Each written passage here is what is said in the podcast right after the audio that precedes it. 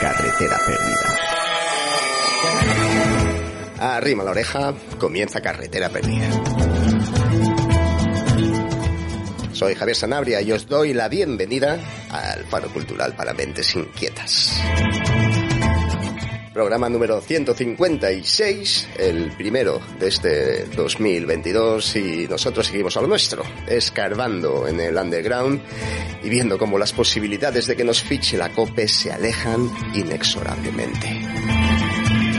Arranca el año con kilos de más, ardores de estómago, la cuenta corriente tiritando, todo el puto invierno por delante y además aquí en casa hemos agarrado con la fe del converso la variante Omicron que nos ha dejado deshechos y con esta voz que escucháis ideal para hacer una banda de tributo a Tom Waits. Propósitos del año nuevo, pues eh, ninguno. Pero vamos a hacer un cambio, eso sí. Siempre espero al final del programa para pediros que compartáis el enlace y como sois en realidad, y lo sabéis, una panda de indeseables, no lo hacéis nunca. Y no me vengáis con que se os olvida o con estas de mierda, no lo hacéis, reconocedlo. Así que qué mejor empezar el año nuevo con buena voluntad y compartís el programa en redes y le habláis a los vecinos de nosotros, os sacáis la cabeza por la ventana y gritáis, hay que librarse del tedio, escucha carretera perdida. Bueno, algo así, yo qué sé. Bueno, basta de pedir, ahora os vamos a dar gratis un programa con los consabidos temazos y una entrevista con uno de los tipos eh, más interesantes del panorama contracultural de este maldito país, Luis Bullosa, que nos habla de sus próximos proyectos con Brooklord y con Digital Mother. Vamos a comenzar y lo vamos a hacer con música. No es menester. Escuchamos a Packet Cruz.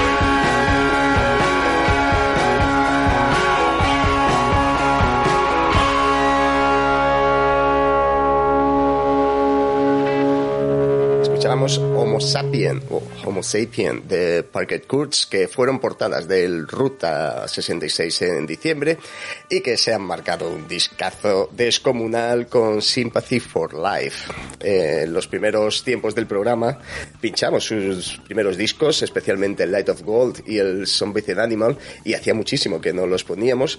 Eh, sus últimos discos también son fabulosos, ¿eh? han evolucionado de ese post-punk primerizo a una propuesta mucho más marchosa y rítmica, como el temazo que escuchábamos. Eh, me los imagino en directo y se me van los pies. It's all a big nothing.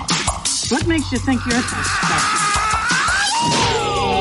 Académico de 30 años desea conocer a mujer interesada en Mozart, James Joyce y sodomía. Te voy a hacer una pregunta. ¿Tú tienes vida? Sí. Carretera Perdida, una rock movie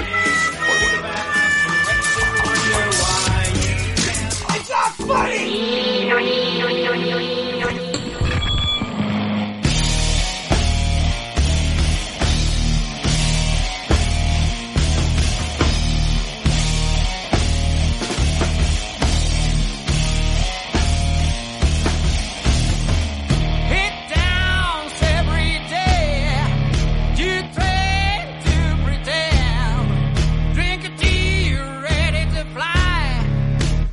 freeway.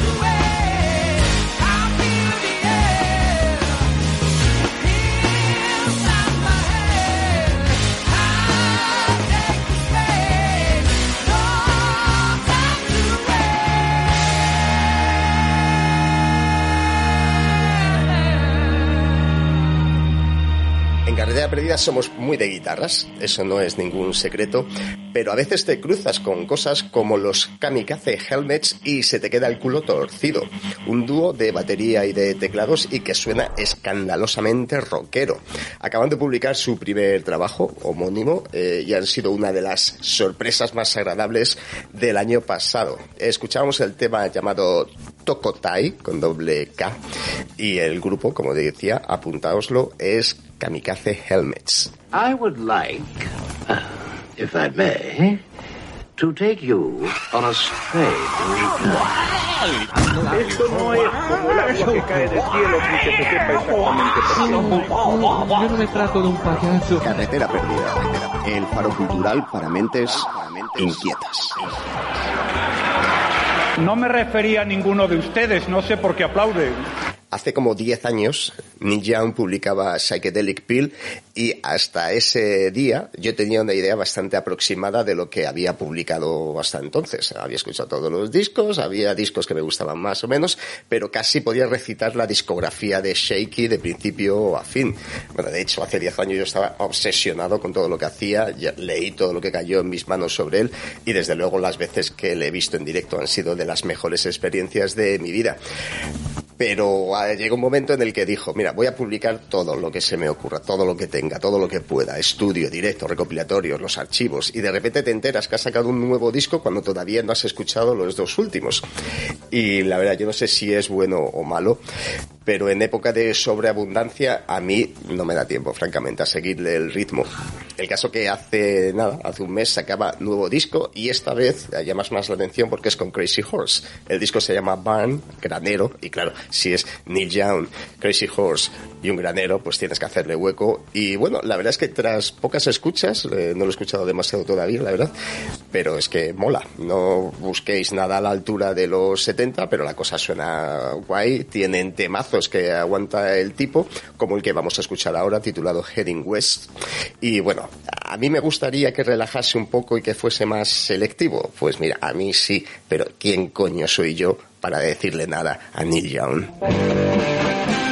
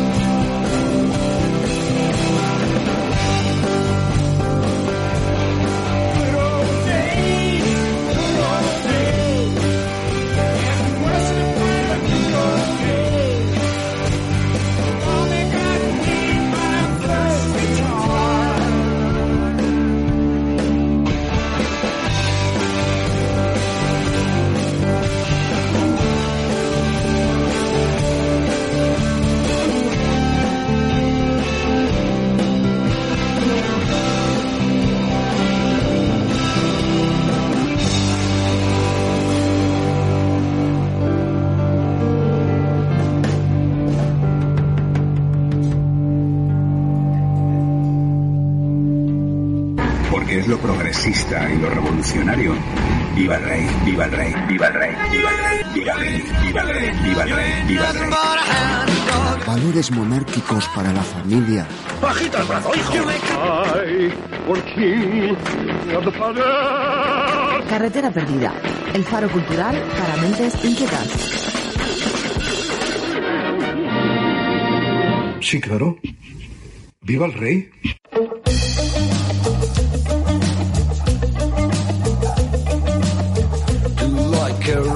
lago são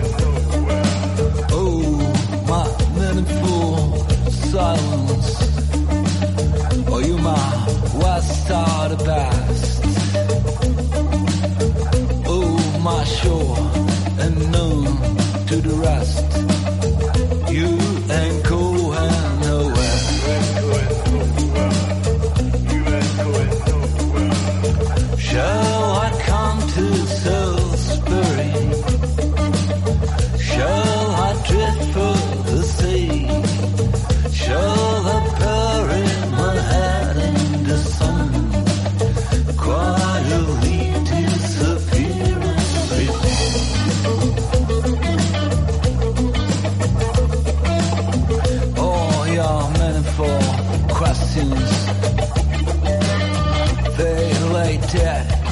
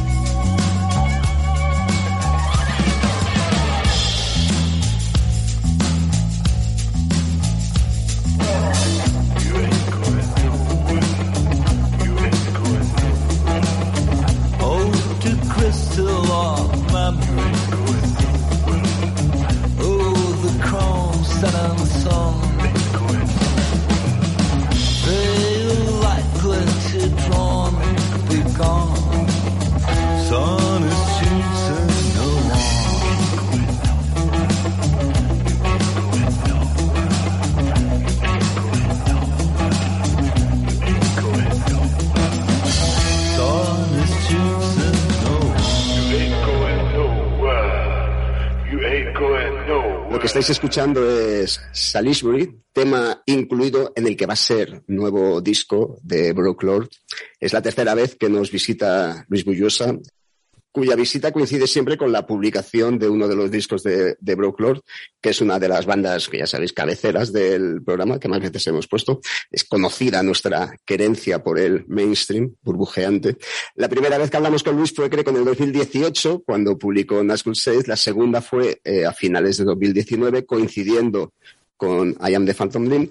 Y ahora no trae uno, sino dos discos de los que vamos a charlar de aquí en adelante. Luis, bienvenido una vez más a Carretera Perdida. Muchas gracias, muchas gracias por traerme.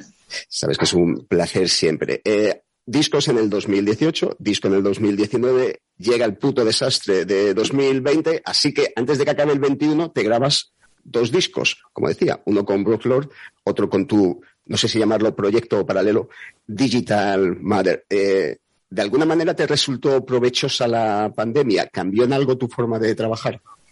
Eh, bueno, eh, a nivel musical, completamente provechosa. O sea, a otros niveles puede haber sido más o menos desastrosa como para cualquiera. Eh, a nivel musical, sí. Eh, al principio fue un lío, porque bueno, yo tenía, iba a disco por año y tenía mi disquito en 8 o 9 temas preparado para grabar, no sé si en marzo, una cosa así, justo cuando, cuando arrancó el problema.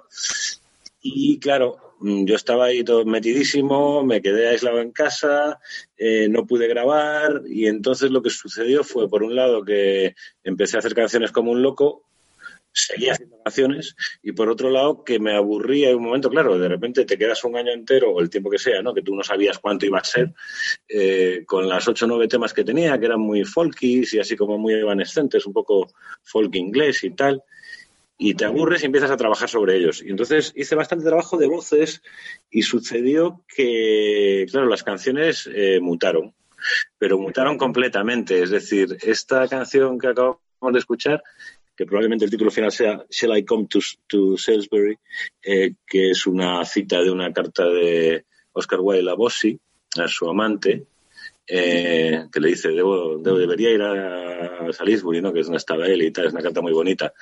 Y mm, esta canción era una canción totalmente folk, eh, completamente, o sea, muy, muy, muy, muy bonita, muy, como muy delicada.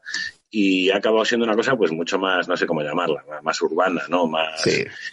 Más, negra, más con otro, con otro, con otro pulso. Y todo eso fue en base a, a montar eh, voces sobre voces anteriores, toda esta forma de, de hablar casi declamando un poco, no, no diré rapeando porque no es el caso, pero que ahí eh, era, era, era otra cosa totalmente distinta. ¿no? Y en el disco me ha pasado con muchas canciones. Entonces hay varias canciones que se han ido a un, a un rollo totalmente anómalo dentro de lo que yo venía haciendo. ¿no? Entonces, a ese nivel, a ese nivel, a ese nivel fue, fue extraordinaria la, el, el, el poder hacer las canciones completamente. Y al otro nivel me dio un excedente de canciones, de repente, no sé si ese año maquete igual 45 temas o algo así. Entonces hay que sacarlos por algún lado y de ahí viene el proyecto paralelo, claro. Entonces, una canción, cuando la das por, por finalizada, o o incluso cuando la grabas, si luego le volvieses a meter mano, ¿tú crees que es- es- saldrían cosas distintas? Eh, Hombre, una canción la da- hay algunas veces que la das por finalizada muy rápido, en plan te sale de corrido y dices esto es.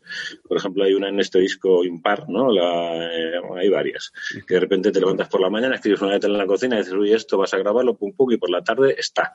Y sabes que está. Sabes que está bien para grabar. Ahora bien, la vida posterior de las canciones es, es muy misteriosa y está muy guay porque es algo que con un libro no puede pasar, por ejemplo, ¿no? Claro. O sea, siempre se dice eso de que las novelas se dejan, se acaban y todo se deja, no se acaba, ¿no? Pero eh, la canción tiene otra vida posterior. Por ejemplo, en el segundo disco, en el tercer disco de Broke Lord, eh, Hands on the Table, que es una canción que a mí me gusta mucho, se grabó demasiado rápido, es decir, se había acabado muy poco antes y no se había fogueado, no le había dado una vuelta. Entonces está bien, pero yo esa canción la he seguido tocando y la toco en directo alguna vez y la toco en casa y tal, y ha seguido evolucionando. Entonces ahora está, yo, de hecho, hay dos o tres temas que a mí me gustaría regrabar para decir, oye, esta canción, digamos que fue, fue, se le hizo la foto demasiado pronto, ¿no? Claro. O se le hizo la foto en un momento óptimo, pero tiene una vida posterior. Supongo que la gente que hace directo mucho, ¿no? Yo que sé, Dylan, esta gente que está todo, todo el rato haciendo las canciones, pues es un ejemplo de que la canción tiene una vida posterior, varias vidas posteriores, ¿no? No creo que le pase a todas, ¿eh? creo que le pasa a algunas que tienen más, más posibilidades, más, más, más aliento, ¿no? Eh, yo como no tengo banda de directo, eh, pues a veces las dejo ahí muertas porque, ¿por qué? Porque me siguen saliendo canciones y entonces paso a las siguientes, ¿no? Pero es un proceso muy interesante ver cómo, cómo cambian con los años, sí. ¿Y hasta qué punto eh, escuchas lo que has hecho anteriormente con ánimo eh, crítico? ¿O te, te, pones tus propios discos alguna vez, a lo mejor de Zofa Flower, eh, que lo grabaste hace ya cinco Pero- años, por gusto? ¿O, o- o son Me los, como...? me los intento poner sin ningún ánimo crítico. Capaz. Eh, yo, eh, esta, teníamos una coña hace años, yo sobre esto, ¿no? La gente es muy habitual el artista que dice, no, yo no escucho lo que he grabado, yo no leo los libros que he escrito. Yo los libros que he escrito no los leo, o no los leo habitualmente, ¿no? Pero, pero la- los discos los escucho casi compulsivamente. Es decir, los, los pongo muy habitualmente. O sea, es raro una semana que yo no me haya puesto al menos uno de mis discos. Anda. Eh, eh, pero lo hago por disfrute y porque me pasa una cosa muy rara, que es que yo creo que es un síntoma de que están bien hechos, que es que no me, los escucho y me parece una cosa que ha hecho otra persona, ¿no? Anda. O sea, no, me- no me reconozco, o sea, sé que, sé que soy yo, sé que es mi voz, me acuerdo incluso de cómo, qué me pasaba cuando compuse la canción tal, pero el conjunto me resulta ajeno, totalmente ajeno, y a veces me paro y digo, ¿yo cómo carajo hice esta cosa? o sea, en qué momento eh, llegué a, para bien y para mal, ¿eh? ¿O no? A veces Sí. pues hay- puedes ver las decisiones dudosas, pero también a veces hay cosas que han quedado y dices, joder, ¿y esto? ¿Cómo hice yo esto? Y, y claro, no lo hice yo, o sea, lo hice yo, pero lo haces en un momento, bueno, en un momento de creación, que siempre es un momento relativamente alterado de conciencia, ¿no? Y luego, y luego, claro, te- como ya hemos dicho siempre, no, nunca está de más repetirlo, yo los discos de Brooklyn los grabo, los grabo con un montón de gente que, que viene y de una manera hasta cierto punto improvisatoria aporta muchísimas cosas, Sí. eh, incluso a nivel de producción, eh, a nivel de arreglos. Entonces, claro, ya está. Primero, que tú cuando creas mm, estás en un estado peculiar de conciencia. Luego, que hay un montón de gente que viene y añade cosas inesperadas que tú tienes que permitir, ¿no? Eh, que ahí ya, ahí ya hay una sorpresa primera, ¿no? Entonces, al final me acaban resultando cosas un poco... Sí, a ver, la mayor parte de las veces digo, joder, qué, qué disco tan curioso de no sé quién, ¿no? De quién, quién hizo esto. Me gusta esa sensación, me parece muy, muy, muy llamativa, ¿no? Muy, muy bonita. La primera vez que hablamos para Carretera Perdida eh, fue a, a través, claro, yo, yo te conocí a ti por lo que, por lo que escribías. Eh, luego, a partir de ahí, eh, empecé a escuchar la, la música que hacías. Yo la impresión que tenía la, cuando te conocí es que eras un escritor que tenía un proyecto musical para dar salida a otras inquietudes. Eh, ahora me da la sensación de que eres un músico que además escribe. Así que del 1 al 10, ¿cuán equivocado estoy en esta impresión? Eh, en este mismo momento de mi vida estás bastante acertado, lo cual no quiere decir que en general sea así. Es decir, yo siempre yo lo que mejor hago, lo que mejor he hecho, más o menos según mi propia opinión, que es discutible, es escribir, ¿no? Y de hecho, eh, yo a la música llegué hace mil años, pero como, pero mi, mi proceso compositivo es reciente, ¿no? Yo antiguamente pues tenía bandas de punk, pues había hecho alguna canción, claro, había hecho unas cuantas canciones, pero bueno, era rollo estar en el ensayo, saco, uno sacaba un riff, tú metías no sé qué, escribías una letra, una cosa un poco oca- ocasional, ¿no? Y es una cosa que desde 2014, que es cuando empieza el germen de Brooklyn hasta aquí, que ya son, con la coña ya son siete años, empieza lentamente como a crecer, ¿no? Y de repente, eh, pues me doy cuenta de que pasa a ser una cosa pues mucho más central en mi vida. Es una, es una vocación, no es, no es una vocación tardía, la vocación es original, pero la capacidad es tardía. Lo cual refleja que esto que te dicen de que a partir de un momento no se evoluciona y tal es totalmente incierto, ¿no? Yo empiezo a componer canciones que yo mismo, esto es mi propio criterio, ¿eh? que yo mismo considero válidas, mm, casi rozando los 40 años, ¿no? En los 40 años. Entonces, eso es, dices, ¿y ¿por qué yo no era capaz de hacer esto antes, no? Eh, pues da igual, el caso es que sucedió ahí.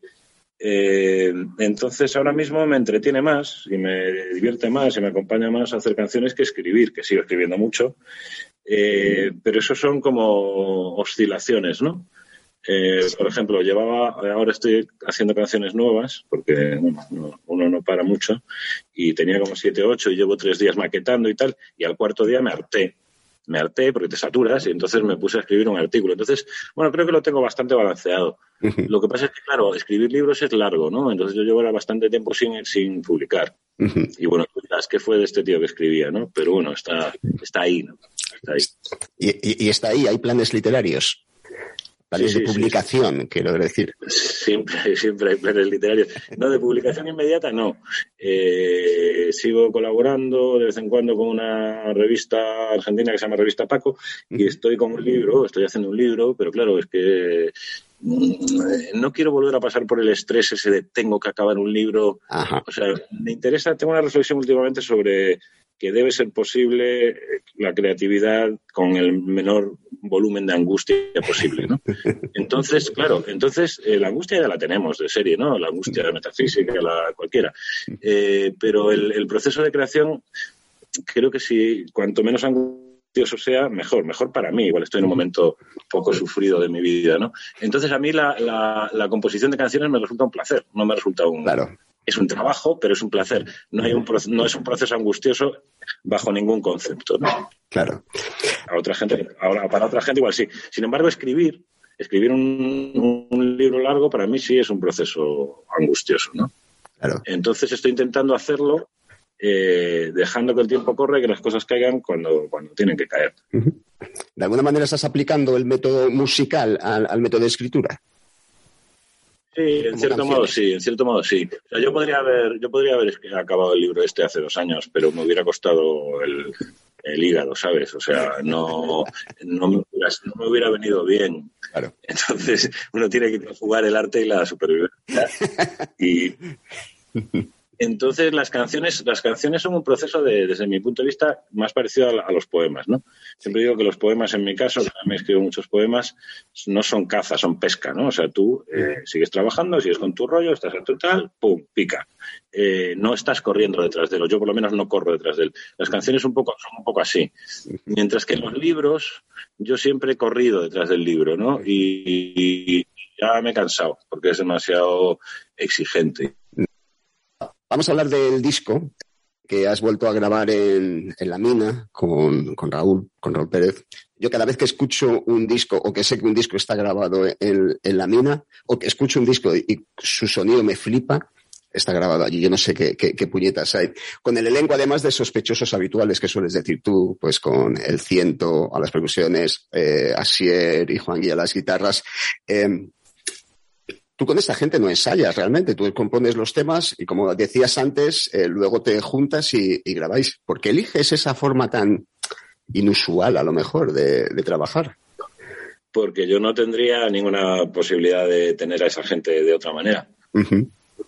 Claro, si viviéramos en la misma ciudad y tuve, pues eh, igual se podría trabajar de otra manera, pero claro, Asier vive en Victoria, el resto viven en Sevilla, yo, bueno, en Córdoba también, yo vivo en Pontevedra, eh, entonces ha habido una conjunción ahí de gente que la única posibilidad que tenemos es, digamos, esta especie de picnic anual, eh, que, en el cual, pues, pues, pues, eh, eh, bueno, ellos se prestan muy amablemente, supongo que algo sacarán de ello, aunque sea a nivel espiritual, eh, y, y claro, yo no, a mí ya me gustaría a mí poder estar ensayando con esa gente habitualmente o haciendo, haciendo música todo el rato, pero es imposible, es imposible.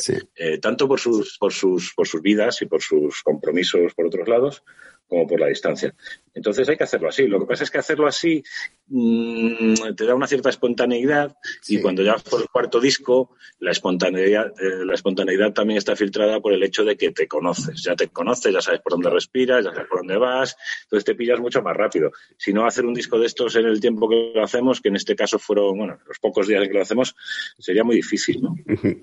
A mí me da la sensación de que escuchando la, las, la, la, la mezcla que me, que me has enviado del, del, disco, que de alguna manera, no lo sé, hombre, ya son cuatro discos, que, que ya has dado con la tecla. A mí me resulta todo como mucho más, eh, odio la palabra orgánico, voy a decir natural, ¿no? Hay un estilo reconocible. Eh, y yo no sé qué tal gestionas el dorado de píldora, creo que mal, pero a mí me parece que este disco además está muy, muy bien cantado. Tanto este como el de, el de Digital. Eh, no, lo gestiono bien, lo gestiono bien. La... Ah, pues, pues, lo has cantado muy bien, Luis, lo has cantado muy bien. y las canciones tienen como un, un, un, no sé, como un- una, una unidad eh, reconocible. Eh, ¿Salen ya mejor las canciones? ¿Salen de una manera más natural? ¿O te, te cuesta todavía tirar la caña y recoger Eh, yo creo que, mm, hombre, evidente, evidentemente, pues hombre, ya llevas unos cuantos discos, se vas ganando seguridad, te das cuenta que puedes hacer cosas más complicadas que al el primer disco ni si te hubieran ocurrido. Esto es un proceso de seguridad, ¿no?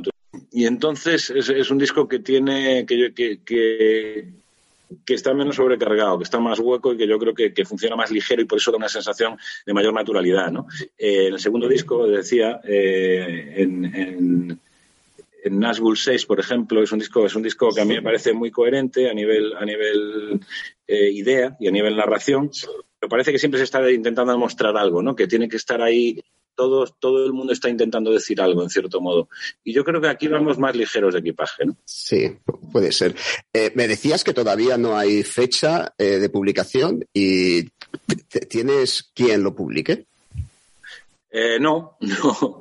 Eh, bueno, lo de la- eso sería una larguísima discusión, ¿no? Lo de los sellos y todas estas cosas. Yo lo voy a mover, lo voy a mandar a, lo estoy mandando, de hecho, a sellos que me interesan, sobre todo fuera de España. Y, y- y por lo demás haremos ediciones particulares, ¿no? El segundo disco, el disco de Digital Mother, ya vamos a sacar una edición en breve. Entonces, eh, me interesa, con todo el respeto para todo el mundo, eh, eh, sacar un disco con alguien que vende 10 y está contento, ¿no?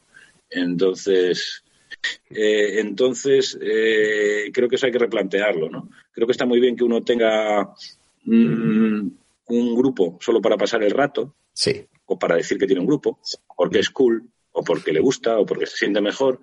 Pero hacer lo mismo con un sello es discutible, porque un sello es una- un elemento hasta cierto punto negocial, aunque esta palabra al underground no le guste, pero es un elemento negocial. Es decir, tú tienes una obra, yo tengo un sello, sé que, que es bueno, yo te ayudo. a Es como si fuera como, un- como un manager, ¿no? Es como, eh, entonces, un sello que, que, que no vende o que no promociona o que no es capaz de hacer algo más de lo que tú haces, es como un manager que no es capaz de hacer algo más de lo que tú haces, ¿no? O sea, es un elemento, es un last. Y entonces, pues claro, a mí todo este micromundo eh, eh, me, me, me, me deja un poco perplejo, ¿no? Porque el grupo con vocación minoritaria tiene su sentido, porque está creando arte, o sea, sí está haciendo su, su función. Pero el sello que no funciona como tal, que ni paga una grabación, ni paga una edición, ni hace publicidad, ni vende discos, ¿qué es? Esa es una gran pregunta que, que el underground español debe hacerse. ¿Qué es? Pues soy yo, ¿no? Soy, es igual que yo, pero vende menos discos que yo. Porque yo de todas las ediciones que hago, vendo mis 100, 150, 200 discos. Yo. Entonces, claro, ah, eh, eso al final deja de interesar. Antes bromeaba cuando te presentaba con lo del mainstream eh, y nuestro grupo, nuestro gusto por el mainstream. Evidentemente, C. Tangana no se siente amenazado por Broclore, pero yo que sí que lo veo. No sé, una, propuesta, lo que decías tú, eh, perfectamente comercial, si nos podemos utilizar esta palabra. Entiéndeme, igual que yo que sé, que vende discos y vive desahogado eh, alguien como Mark Koselleck, eh, por poner un ejemplo, o Michael Gira, eh, coño, o sea, hay un mercado ahí, hay gente que escucha esa música, hay gente que compra discos, hay gente que, que va, que va a estos conciertos. ¿Tú crees que ahí hay un, un público, hay un, un nicho para lo que vosotros hacéis, para lo que tú haces? No es posible, pero realmente yo no lo he encontrado, ¿no? Eh, habría que ver, bueno, has citado a Marcos Elec y a Michael Gira, que son, bueno, son palabras mayores. Claro que Eh, y primero, habría que ver cómo vive esa gente. Bueno, también es verdad. Se- segundo, llevan toda la reputa vida trabajando en eso. O sea, y haciéndose un nombre y haciendo una carrera, literalmente, ¿no? Eh, tercero, son probablemente, como casi toda la gente de ese tipo, estajanovistas puros. Yo recuerdo trabajar con, o sea, tener contacto con Michael Gira, bueno, con la persona que trabajaba con él en Young God Records en la época de Devendra Banjar, cuando empezó Devendra Banjar y tal, que yo creo que fue la, fui yo la primera persona que le entrevistó en prensa española, pero bueno, puedo equivocarme. El caso que yo tenía con ellos y veías cómo trabajaban y decía, estos hijos de puta se están dejando el lomo aquí a fuego, a fuego. Porque, bueno, probablemente porque hay un, porque hay un mercado más amplio en, en Estados Unidos o en el mundo, porque esa gente trabaja en muchos sitios, eh, y entonces, trabajando de esa manera, te puedes ganar la vida, ¿no? Eh, en, en el pequeño mundillo español, pues igual la cosa es distinta. ¿no? Entonces, ¿que hay un público? Pues sí, hay un público. También es verdad que hay una, una cantidad de música. Yo últimamente escucho mucho, mucha música en Bandcamp y me dedico a ir eh, a una cosa, es eh, picar en los... En, lo- en- cojo un disco que me gusta, veo quién se lo ha comprado y voy picando, por ejemplo, en, la- en el perfil de esa gente donde aparecen todos los discos que cada fulano se ha comprado y voy saltando de disco en disco. Y entonces, claro, el, el nivel de música acojonante que se está haciendo es tan brutal que provoca un efecto de colapso, por decirlo así, ¿no? O sea, como, ser, como, sí. eh, por lo menos a, lo- a los que no- a los que nos gusta este tipo, este tipo de música, no. En cambio, en, en el, en el ala comercial sigue pasando lo que pasa siempre, ¿no? Tú en- en- enciendes la radio y escuchas siempre las mismas cinco cosas, igual que siempre pasó, ¿no? Eh, entonces, ¿cómo, ¿cómo sacar la cabeza en ese mercado? No tengo ni idea. O sea, me pilla un poco viejo. Eh, uno, hace su, hace sus cosas. Yo intento, soy un amateur que intenta trabajar como un profesional, ¿no? O sea, yo intento que el, que el disco esté grabado profesionalmente, intento que esté ensayado, intento que esté preparado, que esté currado, intento que el artwork sea la hostia, intento que todo sea profesional.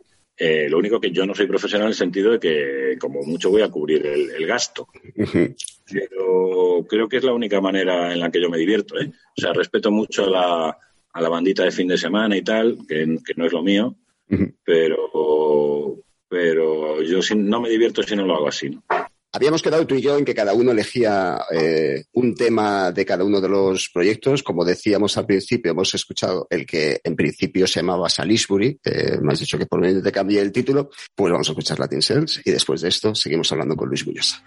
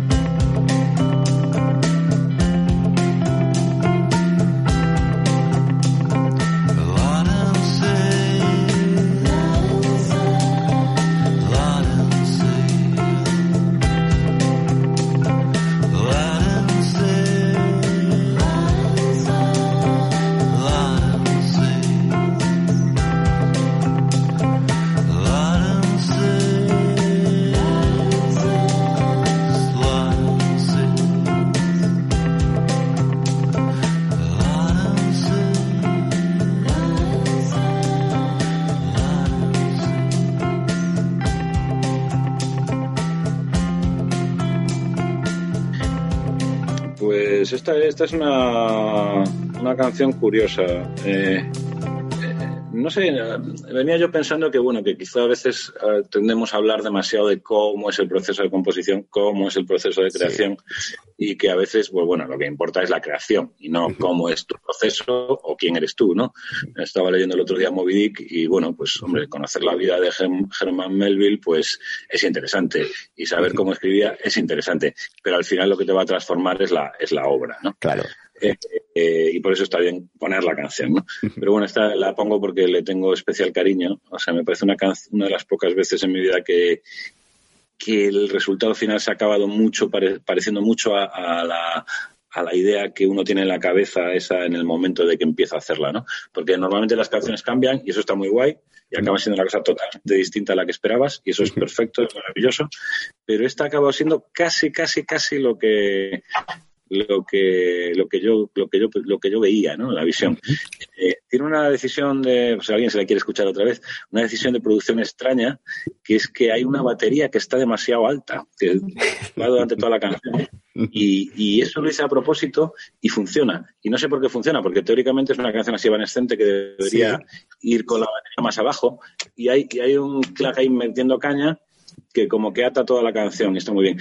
Eh, y decía lo de, lo de explicar cómo es el proceso y bla, bla, bla, porque esta canción es graciosa. Esta canción, eh, yo tuve un sueño en el cual estaba en Tánger con mi padre y mi padre tenía ahí una bronca con unos ingleses y hacían una carrera de caballos y luego eh, una serie de cosas muy graciosas.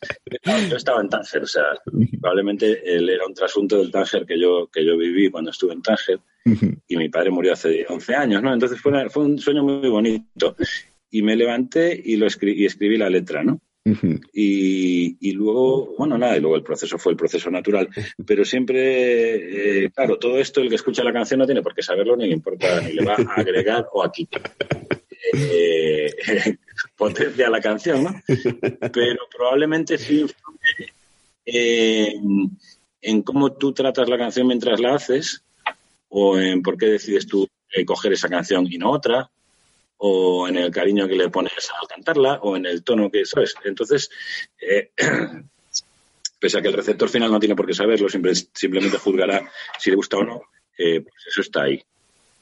Y creo que está lograda. Creo que es una. eso, de hecho, de todas las canciones que yo he grabado con Proctor, eh, bueno, uno siempre tiene su favorito del momento, ¿no? Eh, y, pero vamos, esta es una de las que más me, las que más me gusta. Cuando hablas de- del proceso creativo, eh, hay una de las cosas que tú le das mucha importancia y que a mí me gusta muchísimo de, de que son las narraciones, que son las, letras, que escribes perfectas letras en, en inglés, que es una cosa bastante, ba- bastante inédita en, nuestro país. Eh, luego escribes, por supuesto, en castellano, escribes poesía en, castellano. Y fíjate que yo esta pregunta que te voy a hacer ahora, que sé que no te va a, gustar, eh, la suelo hacer a grupos que cantan en inglés, pero que tienen unas letras posiblemente que no son buenas en inglés. Ya sabes que aquí en este país eso no, no abunda. Eh, sabes que están siempre plagadas de, de, pues de lugares comunes o que tienen como una gramática y un vocabulario muy, muy simple. Eh, ¿A ti nunca te han salido letras en castellano para cantar? Mm, No, De ninguna manera. Lo ni cierto siquiera es que- no, no, no. no. Eh, a lo mejor es porque ya, ya trabajo mucho en castellano, ya hago mil cosas en castellano, ¿no? Entonces, eh, lo del inglés me resulta una excursión interesante y una, un experimento y me gusta y es como una... eh, Pero no, no. Me he forzado alguna vez, alguna vez he dicho, bueno, venga, vamos a intentarlo. Eh, no sale. No, no. eh, hay una... Eso venía pensando el otro día. Eh, a ver, mi principal producción literaria es en castellano, claro, pero eh, venía pensando que escribir en inglés es como cuando te vas a un bar y le acabas, de- le acabas contando tu puta vida a un tío que no conoces de nada, que acabas de conocer con una cerveza, y le acabas contando cosas que no, que no eres capaz de contarle a tu familia, ¿no? Entonces, el velo de, el velo de la lengua, que, que tú la entiendes, que yo la hablo bien y la entiendo, pero aún así no te llega con la misma, con la misma claridad que la, que la, la lengua madre, ¿no? Y entonces te permite decir un montón de chorradas y un montón de movidas y hacer un montón de experimentos sin que te dé vergüenza. Entonces- y entonces llegas a sitios a los que te es más difícil llegar eh, en el mundo del rock and roll, hablo, ¿eh? Eh, con- eh, por la misma razón por la cual yo a veces cuando tengo un problema eh, y voy por la calle o un problema, o una que quiero, quiero llegar a algo concreto sobre una idea o lo que sea, me la cuento en inglés. Porque como mi vocabulario es mucho más limitado, me obliga a contarme solo lo esencial. Simplificas pensando en inglés. Si pienso en castellano, eh, soy muchísimo más barroco. Entonces, para las cosas sintéticas como el pop, eh, viene, viene guay. Qué bueno.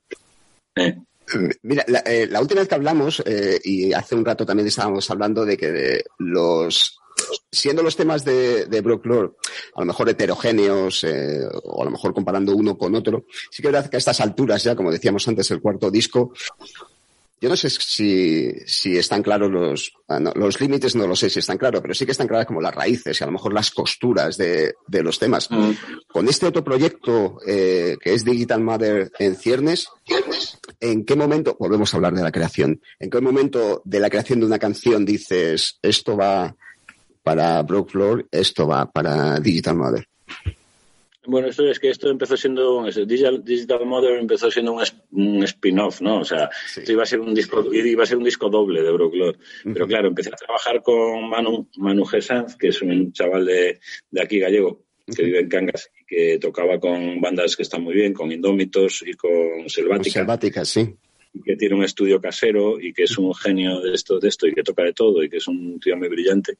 Y entonces me di cuenta de que primero que el peso del proyecto empezó a, dividirse casi a partes iguales, o sin casi, y que mm, era casi lo opuesto a Broglor, ¿no? En Broglor yo hago las canciones y hay un tiempo de estudio fijo, cinco o seis días, lo que sea, y la gente llega allí y sobre la marcha se adapta. Esto era al revés, yo le mandaba las canciones y él se tomaba todo el tiempo del mundo eh, en su estudio y devolvía una cosa a veces completamente distinta a la que yo tenía en la cabeza y entonces era, era, era otro proceso totalmente distinto y ni siquiera es que yo decida, ¿no? O sea, una vez que las cosas van cuajando es una cosa mucho más, mucho más en común, ¿no? De esto está bien, no sé, se le puede dar otra vuelta, es, es, más, es mucho más diálogo, ¿no? Sí. Eh, pues si te parece, vamos a escuchar uno de los temas de Digital Mother. Vamos a, a escuchar Industrial Coast, que yo de la primera escucha que le di fue el que más me, quizá me, se me quedó, más me llamó la atención por el tema este percusivo del que vamos a hablar una vez que terminemos el tema. Escuchamos a Digital Mother con Industrial Coast.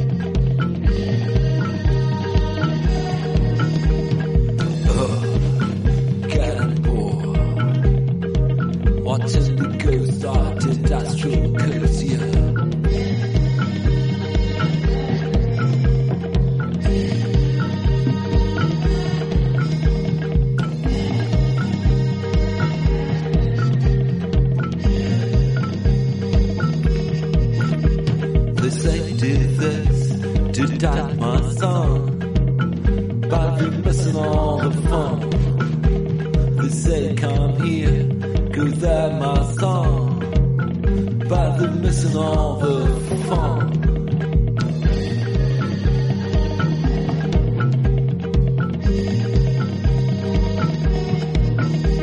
Can see the problem with being all alone. You miss the danger, you miss all the fun. The curse is blessing, the fear is gone. Come on, you're missing the fun. The coast, uh,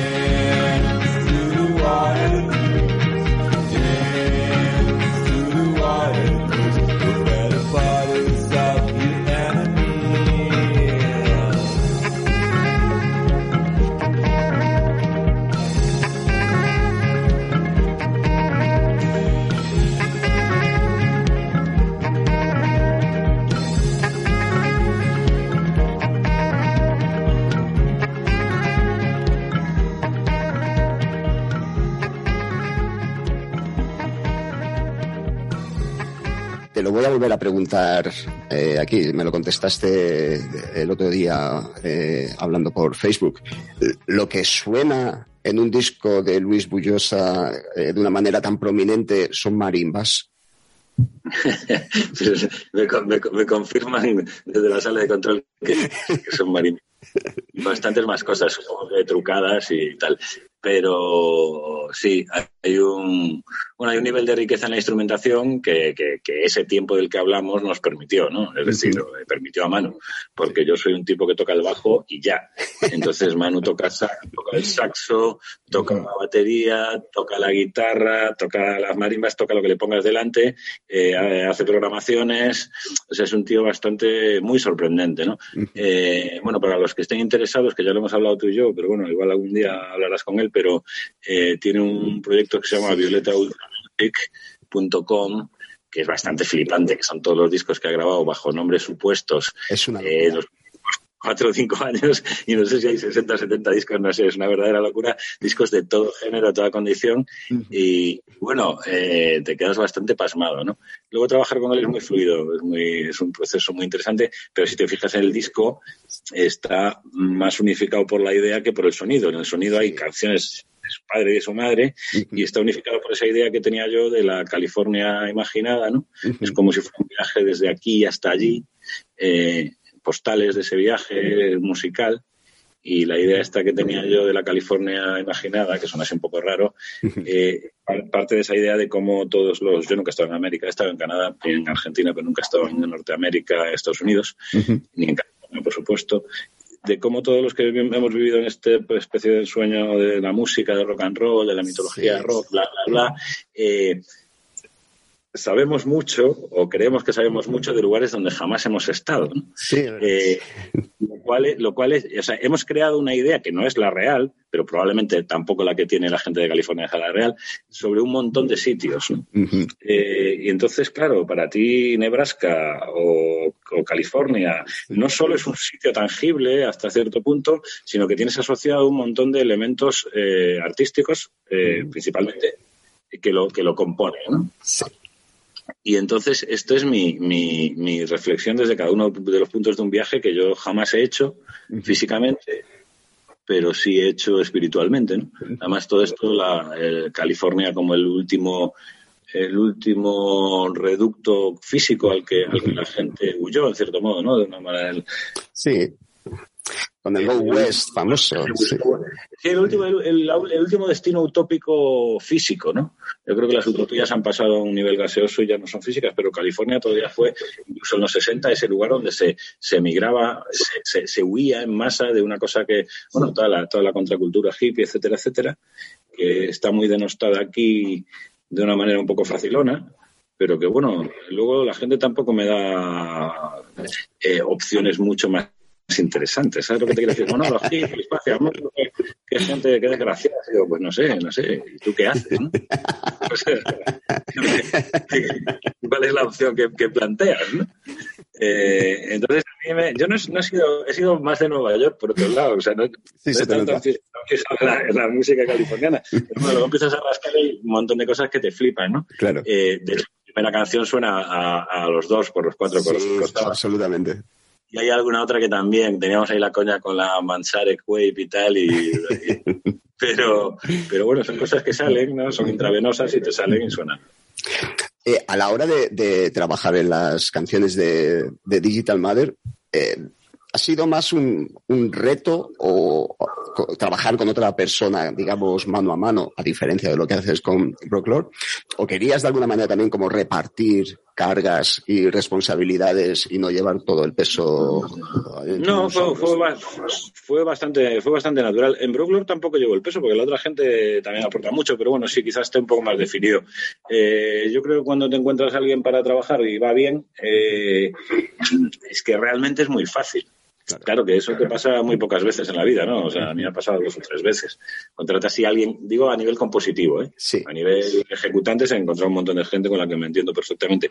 Pero a nivel compositivo, que es un poco más delicado, porque al final uno está entrando siempre en el terreno del otro y tal, eh, me ha pasado pocas veces, pero cuando te pasa, pues va muy suave, muy, muy suave. O sea, realmente es un, es un placer. Y aparte, también uno tiene que reconocer el talento de, lo- de los demás, ¿no? O sea, si encuentras con un tío que lo hace todo bien, pues te da- das un pasito atrás y le dejas hacer, ¿no? Y dices, "Ah, qué puta madre. Vamos a ir terminando la, la entrevista y fíjate que hoy, por primera vez yo creo desde que nos conocemos y hablamos, no te he hablado de lo de tocar en directo. Siempre me dices que no, yo gestiono fatal el rechazo, así que ya, pues no sé si hay esos planes, pero eh, ¿cuáles son lo- lo- los planes musicales? Eh, ¿Publicar los dos discos y, y seguir vivo? Eh, sí, los planes musicales son publicar ahora en enero una edición limitada que estamos tirando del disco de Digital Mother con un artwork que está haciendo Manu, la que es muy chula, eh, sacar el Euroglor cuando me dé por ahí, bueno, seguir esperando, que igual te llama alguien y te dice, oye, somos Sacred Bones y queremos sacar tu disco, ¿no? y entonces ya me pagas una cena con Kozelik y con el otro, pero, pero como eso no va a pasar, pues estoy haciendo más canciones que por el momento las haré con Digital Model, porque aparte ya hay una- un elemento de presupuesto aquí también, ya no puedo estar gastándome la pasta Claro. en, eh, o sea, todo esto vale dinero, ¿no? Sobre todo los discos de Euroglor que están grabados en la mina, que como tú dices, es un sitio, no, Raúl es un mago de esto y suena Sí. como un tiro. Yo, una intuición para saber por dónde vas y por dónde tiene que ir un disco acojonante, aparte del resto de músicos que ya, que bueno, están, ya los has citado. Y de la señorita Petroglifos que ha hecho los coros esta vez, eh, en los dos discos. Y mm, eh, pues no sé, no, no tengo un plan definido. Yo soy una persona bastante, ¿sabes? ¿no? no tengo nada que hacer en la vida, o sea, podría estar de gira todo el día. Pero el problema es que el mundo underground español eh, es, es muy burgués, ¿no? O sea, estás Sí. rodeado de gente que tiene trabajos, casa, funcionarios y gente de orden, ¿no? O sea, entonces, a esa gente no, ¿a dónde coño la vas a llevar?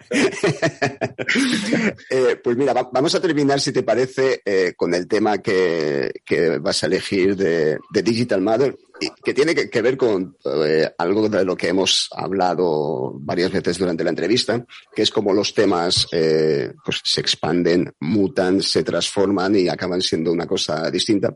Porque habíamos puesto antes Industrial Coast y el que vas a poner ahora eh, surge casi del mismo sitio. Sí, me decías, sí.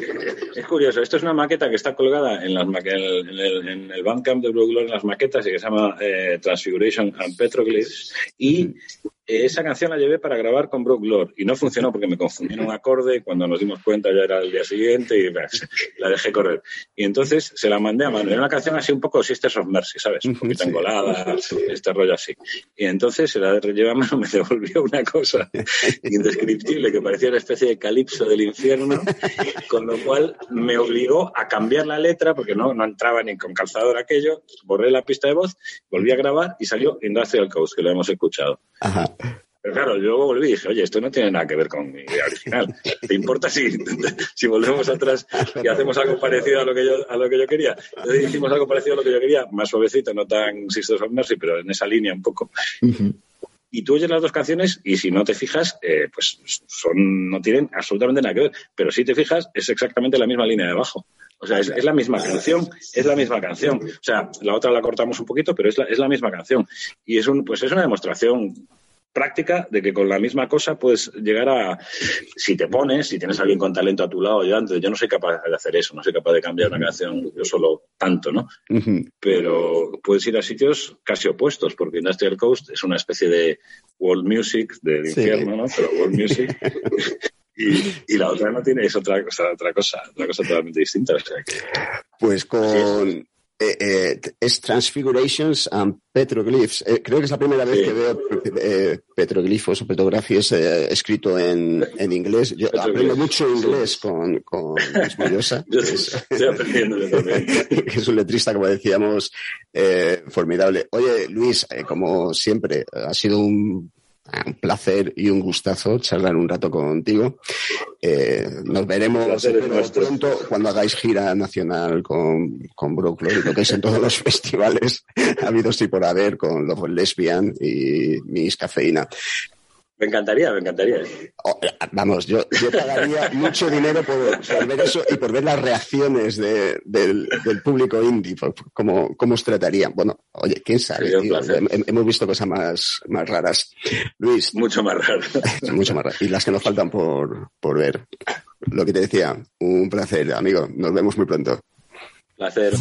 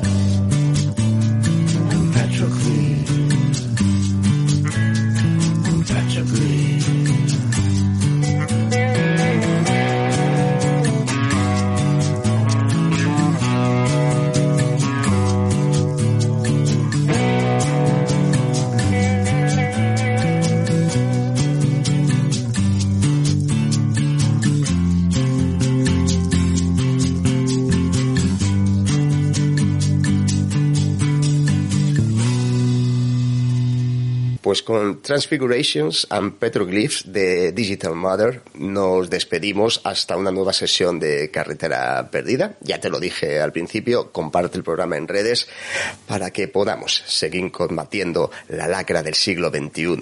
¿Que el, el Omicron? No, joder, no. El Teddy. Una red, una red. Nosotros estamos en la red, en la Wikipedia y en los, ¿cómo se llama? Wikileaks y en, y en Facebook. Estamos, estamos en Internet. Búscanos en carreteraperdida.com. En iBox, iTunes y Spotify. Porque nos comunicamos Virtualmente. Virtualmente. El tedio. Hay que librarse del tedio. It was at this moment that he knew. He fucked up.